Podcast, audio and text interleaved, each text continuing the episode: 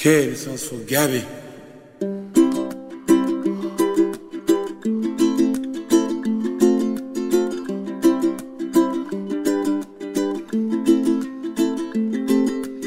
íntimament amb Maria López.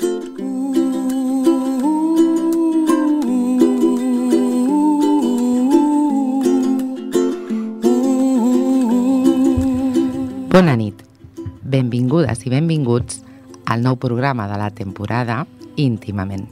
Un programa d'entrevistes on una servidora només pretén apropar-los a la convidada o al convidat de manera suau.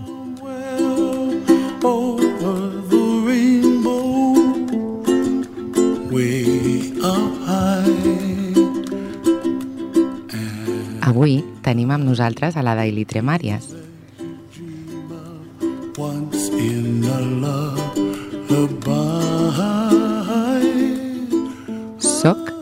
Maria López. Vols acompanyar-me?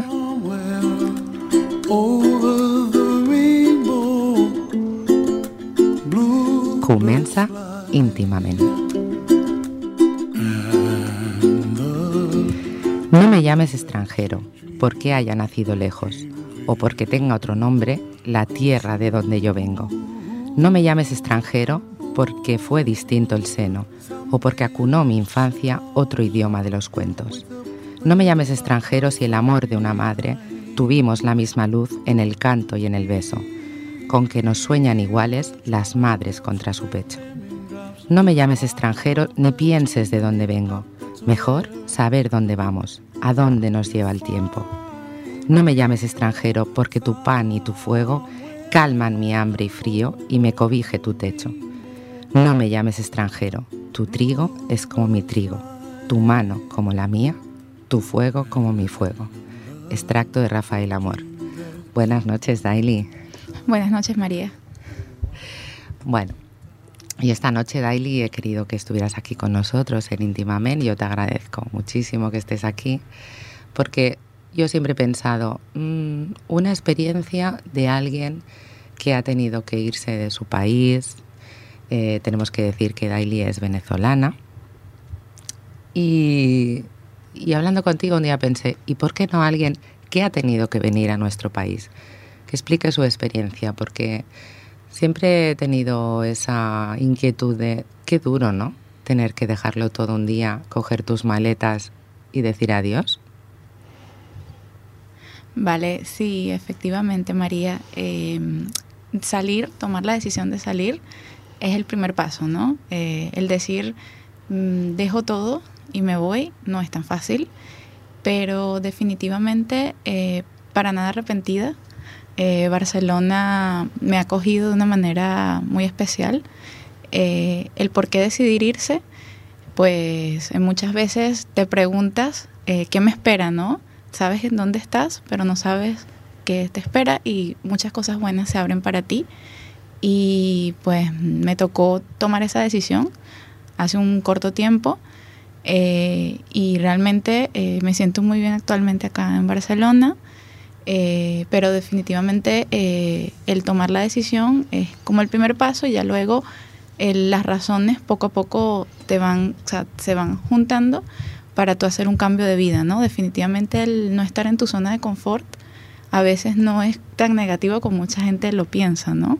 Y pues cuando decidí tomar la decisión de venir acá, eh, pues escoger dónde ir eh, cuando tienes que decidir emigrar de, tu país, de tu familia, de tus amigos, eh, te pones muchas cosas eh, en perspectiva. Mm, Piensas, bueno, tengo que ir a un sitio donde me sienta cómoda, donde vea un ambiente que sea agradable, donde tenga posibilidades de crecer como ser humano y también profesionalmente.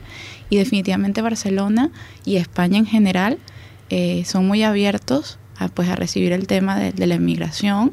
Y, y, pues al principio es, siempre el cambio es duro porque estás acostumbrado a, a ciertos ri, eh, rituales o a ciertas costumbres y pues ir a un sitio donde no está tu familia, donde no están tus amigos, siempre el, el cambio pega un poco, ¿no? A cualquier eh, inmigrante, ¿no? Porque claro, tú ya llevas un año.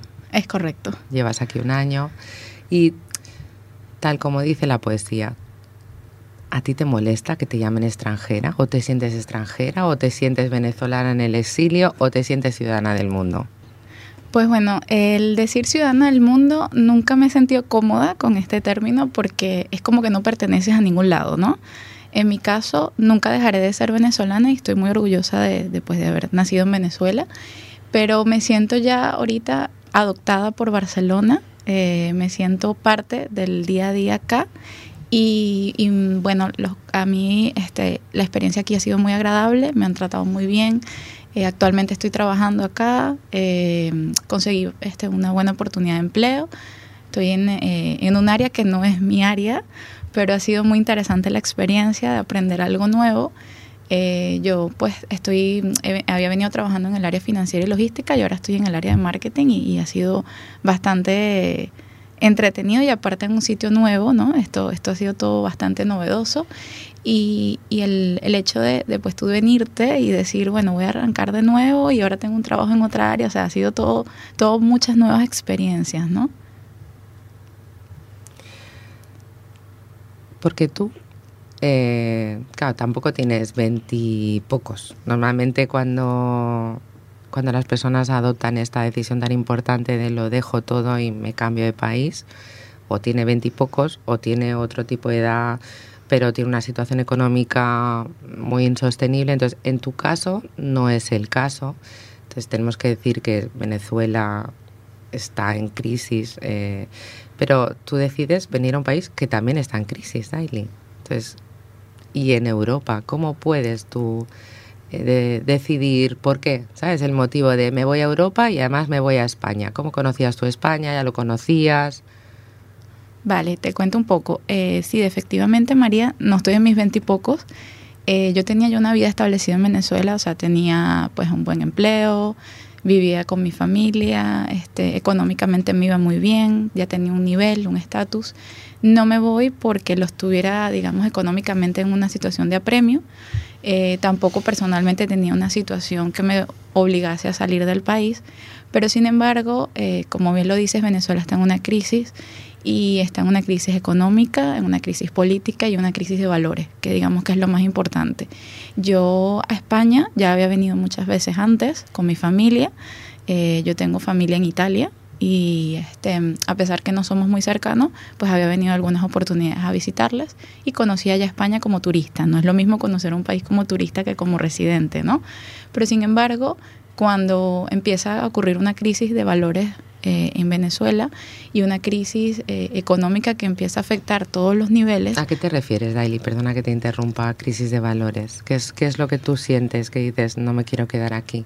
Vale, mira, el hecho de que yo te diga, María, que sales a la calle y sientes una inseguridad física, de integridad, de que venga una persona y, te asalte, de que no te sientas seguro ni en tu propia casa, de que tú estés, en, por ejemplo, en, un sitio, un trabajo, en, por ejemplo, yo daba clases en la escuela y que yo salga de, con mis alumnos de mi clase y que venga una persona y me, y me asalte porque me sucedió. Esto, este, esta inseguridad de que no hay valores de, respetar la integridad de un ser humano, así es una forma de vida que no estoy acostumbrada a tener y que no podía seguir permitiendo porque ya empezaba a invadir todas mis áreas sociales y familiares. Entonces el sentir siempre una inseguridad, una incertidumbre que no, no va, más, va más allá del valor económico. O sea, yo decir, bueno, tengo un buen trabajo, tengo mi casa, tengo, o sea, tengo mis cosas, eh, ya esto no es suficiente cuando ya tú te sientes dentro de un país donde no reconoces los valores con los que te criaste y viviste y te formaste. Y ya estás llegando una sociedad que no forma parte de, digamos, de lo que tú tienes dentro, ¿no? De lo que te han inculcado en tu, en tu hogar. Por ejemplo, el tener moral, el respetar lo ajeno, o sea, este tipo de cosas de verdad te llegan a un nivel que tú dices, no puedo seguir viviendo con esto. Entonces yo eh, conocí a Europa, en términos generales varios países, y luego eh, España, em, pues por el tema del clima, por el tema de también un valor de que digamos que era lo más similar a nivel cultural de lo que es Sudamérica, porque fue donde hubo la, digamos, la llegada de los españoles, por ejemplo, en el caso de Venezuela. Eh, yo decía, bueno, es lo más cercano digamos, culturalmente, aunque no es igual y, han evolucionado a sitios obviamente diametralmente distintos, eh, decía es lo más similar que puede, que puede haber, ¿no? Y a nivel de idioma, pues que se asemeja mucho. Y pues bueno, por eso también tomo la decisión de venir acá. Y claro, también las oportunidades de, estudio que hay acá en, en, España me llamaron mucho la atención. El hecho de venir a hacer un, un máster, de estudiar, que fue el primer paso que tomé como para venir con un proyecto de vida para acá, pues fue muy atractivo y, y, por eso también tomé la decisión de venir, pero sin embargo más movida por un tema, eh, pues como te digo, de valores, ¿no? De, crisis económica y política que llegaba mucho más allá, ¿no? Y tú pones un pie en Barcelona, porque decides ubicación Barcelona en primer lugar. ¿Y qué es lo que te choca? ¿Qué dices? Oh, esto no me lo esperaba yo. Claro, eh, bueno, primero Barcelona tiene un clima súper rico, o sea, eh, ha sido una experiencia un año aquí donde la playa es lo primero que, que me hizo clic, ¿no? Porque donde yo vivía, la playa estaba muy cerca y, y pues esto fue como que el, primer amor, ¿no? Digamos, el, el, feeling que hubo. Pero lo que, digamos, cuando dices me choca, sí, definitivamente hay, un tema que es, primero eh, hay un tema a nivel eh, lingüístico, ¿no? El castellano eh, sudamericano y el castellano de aquí de España son distintos. Muchas veces hay barreras entre uno y otro. Y luego acá en, en, Barcelona hablan catalán, aunque siempre te hablan los dos idiomas, pero esto también a veces como que te choca porque te subes al metro y te hablan en catalán, te subes al bus y te hablan en catalán. O sea, eh, es un poco el acostumbrarte, ¿no? Esto, esto, esto es nuevo, ¿no? Esto no, no es mi todos los días.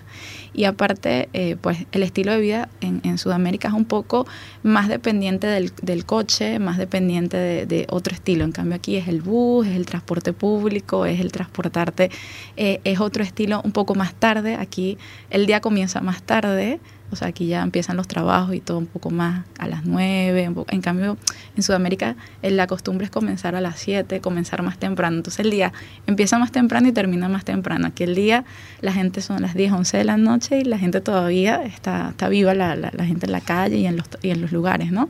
Esto, digamos, le da como un poco de diferencia a tu día a día, ¿no? Aunque no se sienta, si al final es acostumbrarte, ¿no? ¿Y a nivel cultural?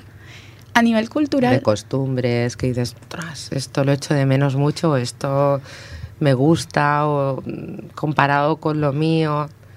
Sí, bueno, a nivel cultural, definitivamente estamos un país de primer mundo. Hay muchísima cultura, hay mucha diversidad de actividades, como es pues teatros de distintas índoles, tienes pues muchos espectáculos, tienes mucha vida a nivel nocturno. Yo en Venezuela también un poco obligada por la, la crisis de, de, lo que te comentaba del, del, de los robos y todo esto, pues empecé a guardarme más temprano también por un poco de miedo a, a, esto, ¿no? Y allá no hay tanta apertura a nivel cultural, ¿no? A mí me ha encantado esta experiencia de que de repente un día decides y hay una obra y te gusta y fuiste y, y, y a ver, y es de momento, ¿no? Aquí todo como que no tienes que planificarlo con tanta antelación porque todo está a la mano, ¿no? Esto es algo de las cosas positivas y que me gusta mucho el tema eh, cultural. A nivel eh, cultural sí es, es, bastante distinto la forma de, de ver la, las cosas. Aquí como que viven con más pausa, con más calma, hasta el momento de hablar. La, la manera de hablar es un poco más pausada. Eh, digamos, Sudamérica es más acelerada. Eh, te confieso que ha sido un, un, impacto para mí tener que desacelerar un poco el ritmo de vida, porque aquí todo lo llevan con mucha más calma y si disfrutan cada momento, ¿no? Sin embargo, mi perspectiva es que vosotros habláis más calmados, que vivís más calmados, como que, que era la inversa, ¿sabes? O sea, tú me estás diciendo que no, que a la inversa, y para mí la percepción era que eres vosotros los que, ¿sabes? Que no sé si por la manera de hablar, por la manera de comunicaros. Pues no, fíjate que para mí ha sido un cambio el tema de que, por ejemplo, lo veo mucho de que ustedes hacen las pausas, por ejemplo, en el cuando están trabajando hacen las pausas para el café, la pausa para, para fumar el cigarrillo o para, digamos, dentro de los trabajos. Esto en Sudamérica o por lo menos en Venezuela no ocurre. O sea, tú haces una jornada continua. Es rara la persona que hace una jornada de tiempo reglamentario. O sea, usualmente trabajan un poco más de sobretiempo, se dan, o sea, se da más bien más tema laboral Aquí es, y todo muy deprisa, aquí todo es con más calma, tienes una pausa, o sea, es como que llevan la vida un poco más calmada, ¿no? Incluso yo a veces siento que hablo un poco más rápido y que se me quedan viendo como que, a ver, desacelera porque vas muy rápido, ¿no? Entonces siento que este, este, este tema es, bien positivo porque ustedes se disfrutan, ¿no? se disfrutan pues su ciudad, se disfrutan sus trabajos, se disfrutan su familia y esto es bien positivo a la hora de, de una calidad de vida, ¿no? A mí esto me llama mucho la atención y me gusta, ¿no? Y claro, tu crisis comparada con esta crisis, no, obviamente diametralmente distinto, María. Eh, la crisis aquí efectivamente sí, sí, se ve, sí se siente. Yo que tengo muchos años viniendo a España, desde muy pequeña, que, que vine la primera vez, sí se ve en la calle, se ve que han, han disminuido ciertos valores o ciertos estatus que había antes. O sea, ves personas pues pidiendo, revisando pues la basura, sí lo hay. Pero, por ejemplo, yo me sorprendí que yo llegué y yo esperaba que iba a pasar más tiempo para conseguir un empleo y conseguir relativamente rápido un empleo. Y, y, en Venezuela ver la crisis, incluso es que tú puedes tener dos empleos o un empleo o tener un negro, negocio propio y vas a tener crisis porque, por ejemplo, te diriges a, a un supermercado a hacer la compra y no hay alimentos. O que necesitas un medicamento y no lo encuentras. Y vas a seis farmacias y no encuentras el medicamento. Entonces, este, este tipo de crisis eh, obviamente va más allá de lo que tú puedes asumir, ¿no? Entonces, por aquí hay, sí efectivamente hay un tema de crisis que sí se siente por el tema del valor del dinero, por lo que ganas en el empleo versus el costo de vida, pero es asumible, o sea, si tú, digamos, te tomas un empleo más o trabajas más tiempo o vas cambiando entre un empleo y otro, puedes asumirlo. Allá, o sea, haciendo esto no te garantiza que tú puedas tener a ti y a tu familia una calidad de vida. También has dicho que tú relativamente encontraste trabajo pronto, pero claro, tú tienes mucho bagaje, mucha formación, hablas idiomas, que eso también es una puerta que se te abre, ¿no? Sí, claro, efectivamente eh, el trabajo actual eh, me ha permitido eh, pues un poco explorar el tema de los idiomas. actualmente donde me desempeño pues me toca hablar con varios países del mundo, es muy, es muy interesante esta experiencia y, y pues se te hace un poco más sencillo, ¿no? También he notado que eso es una de las diferencias entre la cultura acá y, y la cultura allá, de que aquí cuidan mucho de su idioma, o sea, es, es más difícil conseguir una persona que hable varios idiomas. O sea, aquí se, se fijan mucho del castellano o del catalán en el caso de Barcelona. Y, y es más, ves, no ves tanta gente preparada en varios idiomas. En cambio, ya en Venezuela, eh, desde que eres chico, desde que vas al, al cole, ya te van preparando en, en, varios idiomas porque ya saben que por cómo está el, mercado laboral allá, ya con un idioma no va a ser suficiente para que consigas un empleo. Entonces te preparan en distintos idiomas para que tú eh, tengas más oportunidades en el campo laboral. O sea, ya tú, por ejemplo, sales del cole hablando castellano e inglés, mínimo. Y ya luego los, tus padres te van colocando en otro Aquí sitio. en teoría también. Ah, vale. En teoría también. Pero claro, se, da, se imparte como una asignatura una vez o dos por semana, no como una parte troncal de, del resto de asignaturas.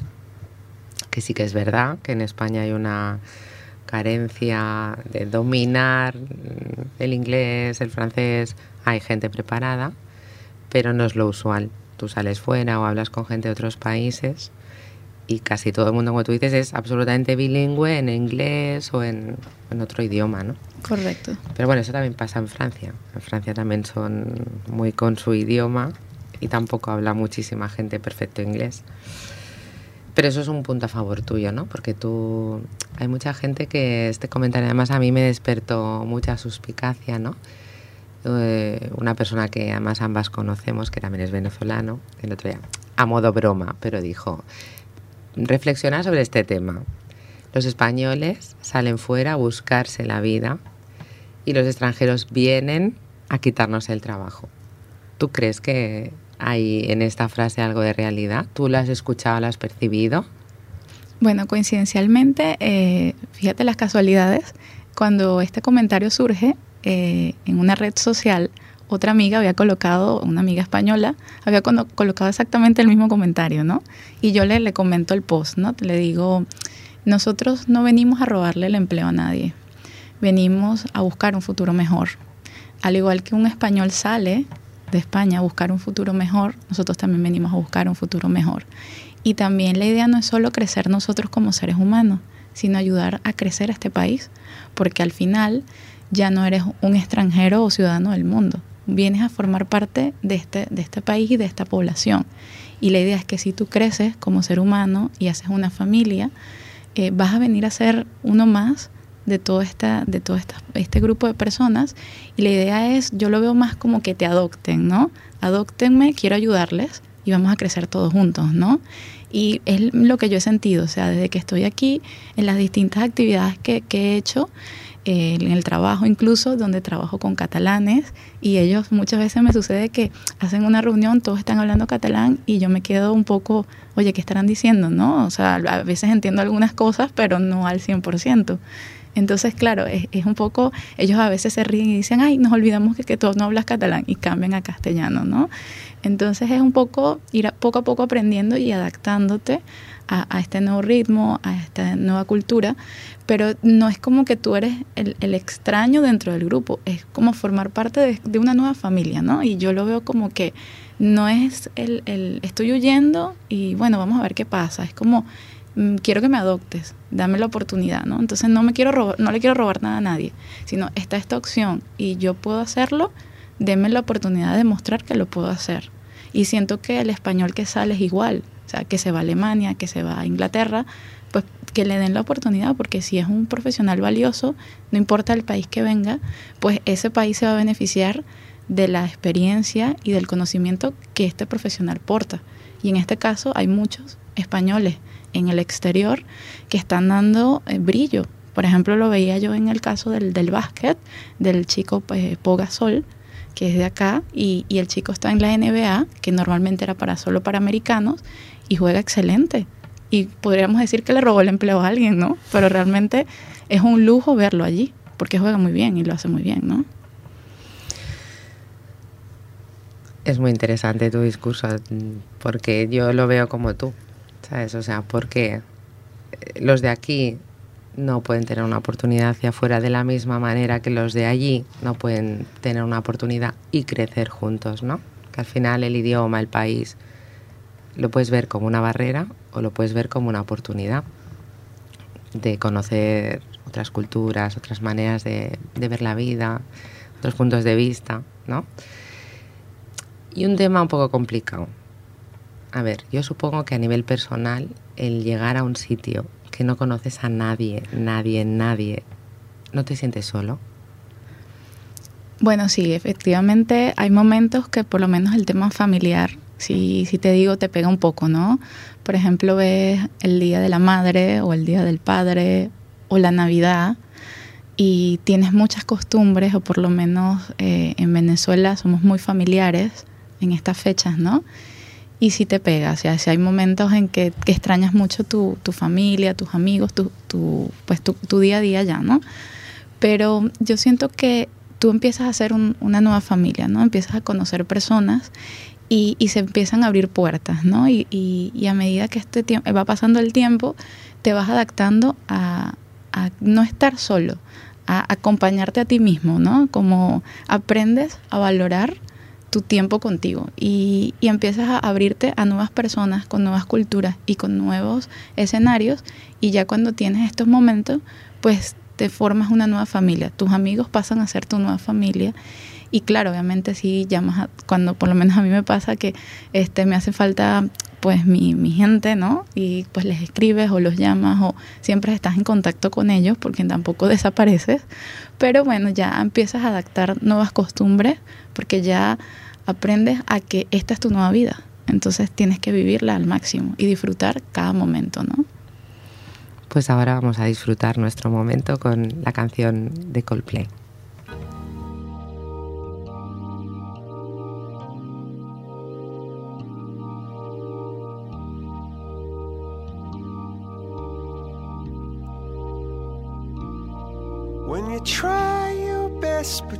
Don't succeed. When you get what you want but not what you need. When you feel so tired but you can't sleep. stuck in reverse.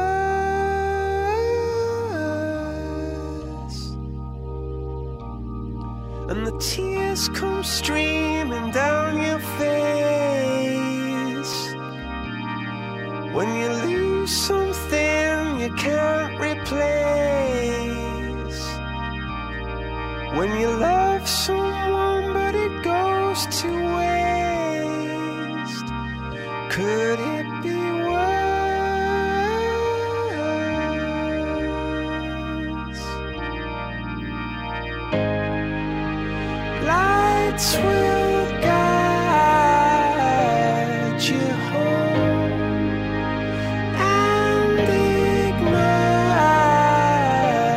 you.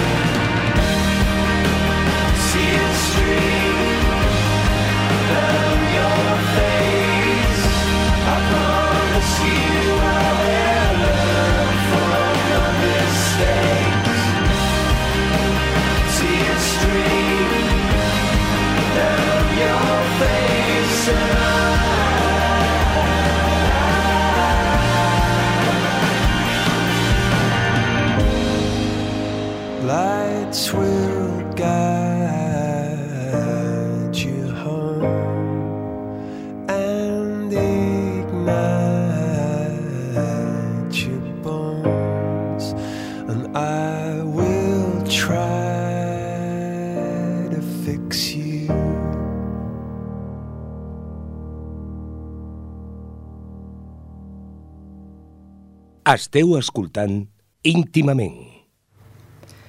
Qué canción más preciosa, Daily. ¿Qué te rememora a ti esta canción? Eh, buenos momentos en Barcelona, buenos momentos en Venezuela. Eh, es un grupo que te transmite mucha alegría y en este caso me hace acordar del fútbol porque Pep Guardiola usaba este grupo para mm, incentivar el juego de los jugadores del Barça y para que salieran a la cancha activados, ¿no? Y me gustó esta idea y siempre escucho este grupo porque te da energía, ¿no? Tú tienes una sonrisa muy peculiar y yo supongo que cualquier persona que te vea, te conozca, debe pensar, pues esta chica es la más feliz del mundo mundial. Porque es como un rasgo muy característico tuyo. ¿Eso es... Eh, forma parte de ti o es una actitud ante la vida o adoptas esta actitud cuando decides voy a arrancar en un nuevo país con una nueva gente? Mira, yo creo que el sonreír no te cuesta nada. Eh, está en cada uno de nosotros mantenerse siempre positivo ante las situaciones buenas, malas o regulares. Y siento que si tú miras al mundo con una sonrisa, el mundo te va a sonreír, ¿no? A ver, que si creo que el hecho de que tú mires positivamente ante las cosas te trae más cosas positivas. O me ha salido un poco el guion, pero es que tendríais que ver la súper, súper sonrisa que tiene esta chica. Aparte de ser guapísima, tiene una súper sonrisa que encandila. La estaba mirando y veía esa sonrisa y pensaba, Dios mío, qué sonrisa más bonita, cómo mira al mundo, le brillan los ojos. Eso te ayuda, supongo, ¿no? Sí, definitivamente el hecho de, de tú sonreírle al mundo en cualquier tipo de situación que estés atravesando, eh, te, inyecta energía, ¿no? Como te digo, que te pone positivo, ¿no? Y, y, te da la fuerza para seguir adelante ante cualquier cosa. Y vamos a hablar, mm, bueno, tú vienes aquí, no tienes familia, tal, te tienes que hacer un grupo nuevo de amigos, porque claro, anteriormente tú ya me habías comentado una vez, o sea, salir sola no voy a salir sola, ¿dónde voy sola? Tampoco es normal, te puedes ir sola un día al teatro, te puedes ir sola un día al cine. Entonces, ¿cómo conoces gente? O sea, tienes facilidad, tú crees que es sencillo, porque también es verdad que muchísima gente dice, en Madrid es más sencillo, la gente es más abierta, tú también has estado en Madrid, conoces bastante bien Madrid, y en Barcelona la gente es más cerrada, ¿eso es una realidad? Sí, eh, la gente, a ver, algo, alguien me dijo una vez, y creo que es cierto, que una vez que conoces a una persona mm, de Cataluña, es bastante cerrada, pero una vez que es tu amigo, es tu amigo para siempre, ¿no? Una vez que se abre para ti, eh, siempre contarás con él, ¿no? Con este amigo. Y sí, definitivamente eh, ha sido para mí un cambio el hecho de que llego a casa, por ejemplo, y yo todavía no conozco a mis vecinos. O sea, tengo meses viviendo en, en mi piso y no sé quiénes son mis vecinos. Porque eh, cada quien es muy cuidadoso de, lo suyo, ¿no? De, su vida, de, guardarse, ¿no? Pero sin embargo, yo siento que uno siempre tiene oportunidad de, conocer eh, a, la gente, ¿no? Y tener la oportunidad de, interactuar. ¿Cómo he conocido gente aquí? Bueno, eh, por mi trabajo eh, trato todo el día con personas a nivel telefónico y esto te hace hablar mucho y abrirte, ¿no? Y, y, pues siempre eh, entre con compañeros de trabajo, también compañeros del estudio, cuando hice el máster, eh, te vas abriendo poco a poco a conocer personas y eh, tienes la particularidad que aquí en España está muy de moda las redes sociales. Y entonces tú a través de redes sociales distintas tienes grupos para todo. Grupos como me gusta el Barça, me gusta el color del cielo, me gusta... Y entonces dependiendo de tus intereses te inscribes en grupos y son personas o me gusta la fotografía o me gusta distintos hobbies. Que te acompañan de alguna manera. Que te acompañan y luego hay personas que quedan para compartir el hobby. Por ejemplo, vamos a reunirnos una tarde todos a ver un juego de fútbol y se van todos a ver un juego de fútbol. O vamos a reunirnos a sacar fotografía y se van todos. Entonces empiezas a conocer personas que no tienen quizás nada en común contigo excepto ese hobby. Y entonces te empiezas a integrar, ¿no? Y hablando de hobbies, tú tienes un hobby muy marcado que no es la fotografía ni el cielo, como en mi caso, que es el fútbol. A ver, Daily, explícanos de dónde te sale a ti esta vena futbolera, porque es que esta chica tiene una vena futbolera que, que además ahora mismo está fomentando, porque estás, ahora no sé, hablarás de esta experiencia, pero primero quiero que me expliques un poco de dónde viene. Eh, ahora mismo está colaborando en una radio haciendo de comentarista de partidos de fútbol y no es del Barça, pero como cualquier comentarista que se precie es muy objetiva. Entonces, ¿de dónde te viene a ti esta vena futbolera que llama muchísimo la atención? Vale, eh, esto es una cosa bien complicada en Venezuela porque Venezuela no es un país futbolero, Venezuela es un país de béisbol. Entonces, mi abuelo, que eh, era italiano, eh, él ha fallecido, desde que yo era chica, eh, siempre veíamos juntos los partidos, ¿no? Y yo desde pequeña, siempre los domingos, ver los partidos de fútbol con el abuelo, ¿no? Y empezó a gustarme, empezó a gustarme. Y ya pues fui poco a poco creciendo con el fútbol como parte de mi día a día. Y empecé a tomarle cariño porque era el momento de compartir con mi abuelo y poder conversar temas de fútbol. Ya siendo más grande, pues empecé a seguir otras ligas que no eran la italiana, empecé a seguir la Liga Española, la Liga de Campeones y otras distintas, ¿no? Y pues ahora es una pasión, totalmente me encanta, puedo pasar todo el día hablando de fútbol sin cansarme. Este, de hecho tengo tantas aplicaciones en el móvil de fútbol que flipas como dicen aquí y este ha surgido la casualidad que conozco Perdona, tú dices flipas, yo digo chévere, que me encanta esa canción, qué chévere.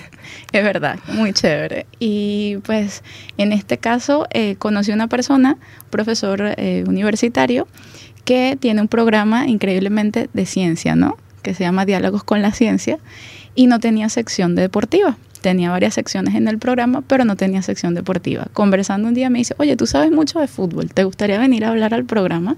Y yo, bueno, vale. Y me dio cinco minutos, ¿no? Y yo decía, pero ¿qué puedo decir en cinco minutos? O sea, es tan poco tiempo que no me alcanza para nada. Entonces ahora no solamente que tengo cinco minutos, sino que ahora no solo hablo de fútbol, sino hablo de todos los deportes. Y por el tema del programa, pues ahora le incluyo ciencia al deporte. Entonces ha sido muy interesante porque he aprendido... A ver, a ver, ese tema me ha dejado un poco descolocada. Ciencia en el deporte. Mm, amplíanos un poco. Vale, te cuento. Eh, muchos oyentes de este programa, como están acostumbrados a escuchar la vena científica y descubrimientos científicos y actividades y explicaciones de sucesos científicos, me pidieron que yo eh, buscara la conexión del deporte con la ciencia, lo cual te puedo decir que no fue fácil, porque a ver, todo lo que ves en, la, en, la, pues en los medios escritos y hablados es deporte en general, ¿no? Pero resulta que descubrí una nueva faceta del deporte, que es cómo la ciencia ayuda o fomenta el deporte. Por ejemplo, el programa pasado eh, estuvimos hablando de ciclismo y entonces eh, hablamos de unos descubrimientos que en el tema de ciclismo había hecho una compañía para mejorar el performance de los ciclistas en una competencia y cuáles eran las explicaciones científicas que permitían que este grupo de ciclistas pudiera obtener mejores récords, ¿no?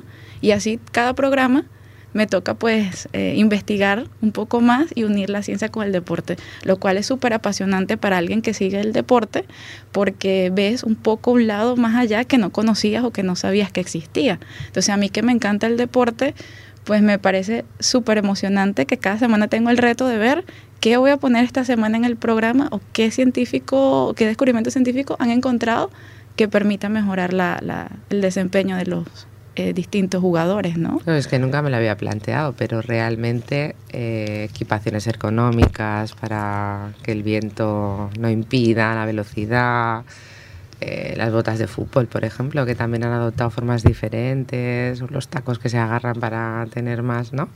Sí que tiene conexión. Realmente a veces no vemos más allá de lo que queremos ver. Y sí que es verdad que es un tema interesante. ¿Y a dónde te gustaría llegar a ti? Porque yo creo que el tema de las de las tertulias, de- del terreno de juego, a ti te gustaría ir más allá. ¿A dónde? Bueno, mm, esta pregunta me la he hecho varias veces. Eh, hay muchas cosas que me gustaría explorar en el tema de, de comentarios, ¿no? Incluso hice una vez un curso en Caracas para aprender a comentar partidos y a narrarlos, ¿no? Y el examen final fue eh, hacer una narración justamente de un partido del Barcelona, cabe la casualidad, ¿no? Y este, yo creo que definitivamente me gustaría ir más allá de la radio, o sea, me gustaría quizás hasta televisión, intentar tener algún programa de entrevistas con personalidades del fútbol y, ¿por qué no?, poder estar en cancha con alguno de ellos, eh, pues conversando acerca de un partido o bien narrando un partido, comentando un partido, puede ser muy bien de la Liga Española, de la Liga de Campeones o cualquiera de las competiciones internacionales. Definitivamente eh, esto es como que el tope del, del tope del, del sueño ideal. Ya el hecho de poder estar en radio y, y que a nivel nacional te hagan preguntas y te escuchen es muy emocionante, no te lo niego. Yo espero cada jueves a ver qué me van a preguntar porque obviamente eh, es el tema de prepárate porque no sabes de, de qué te van a preguntar. Porque ¿no? entran en directo. porque entramos en una, al final entran los oyentes y hacen preguntas, ¿no? Entonces, claro, nosotros no contestamos en vivo la pregunta, sino la preparamos al, al siguiente programa por espacio de tiempo de radio, ¿no? Pero definitivamente es también eh, ver que eh, eh, culturalmente, pues todas las preguntas que surgen de, de no solo del deporte, sino de la ciencia, ¿no? Y es bien interesante este tema. O sea, que es como tu otra faceta. Totalmente, porque de pasar al del área logística y financiera al área deportiva es un salto bastante grande. Porque aparte el área logística y financiera requiere de una mente muy estructurada, muy de números, ¿no? O sea, a primera vista. Y la otra faceta es muy creativa. Pues aquí se manifiesta la loca del tejado, ¿no? Digamos, si lo decimos de manera coloquial, eh, yo creo que es como el, lo pro- más profundo de, de tu personalidad se manifiesta ante, ante lo que te apasiona, ¿no? Y yo creo que esto es una pasión que a mí de verdad no lo veo como un trabajo, lo veo como un disfrute y, y algo que, que se vive, ¿no? Se siente. Yo siento, el fútbol yo lo siento, o sea, yo no lo hago, no lo pienso, lo siento y digo lo que en el momento siento, ¿no? Y por eso es que me sale muy natural, o sea, no es algo que tenga que ensayar, ni planificar, ni estructurar con números, sino es algo que tú lo sientes y cuando tú oyes un, un comentarista o un narrador de un partido de cualquier disciplina, si no lo sientes, no es la misma emoción que te transmite al momento de, de comentarte algún deporte, ¿no? Venga, mójate un poquito. ¿Cuál es el que te gusta? ¿Qué De- narrador te gusta más de fútbol? ¿Qué comentarista? Mm, a ver, lo que pasa es que aquí de España eh, usualmente veo pues las transmisiones de la, de la televisión local y pues hay, hay varios, lo que pasa es que no me sé los nombres todavía. me conozco muchos de Latinoamérica, hay un, un comentarista que incluso le coloca apodos a los jugadores, es uno de mis, favori- mis favoritos, que es Luis Omar Tapia, tiene toda la vida haciendo este deporte, o sea, narrando los deportes. ¿Cómo, perdona? Luis Omar Tapia.